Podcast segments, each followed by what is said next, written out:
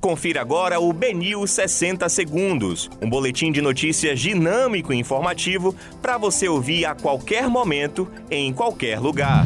Olá, uma boa tarde a todos. Hoje é sexta-feira, 23 de julho de 2021. Eu sou Rafael Buquerque e começa agora o BNews 60 Segundos. Homem é encontrado morto com sinais de violência no bairro de Sussuarana. Fabricante indiana rompe contrato da Covaxin com intermediária que está na mira da CPI da Covid. Lula e Rui Costa vão se reunir em agosto para definir futuro político do governador baiano. Homem é preso na praia após assaltar ônibus no bairro de Itapuã. Procuradoria abre inquérito civil para investigar denúncia de propina em vacinas na gestão de Bolsonaro.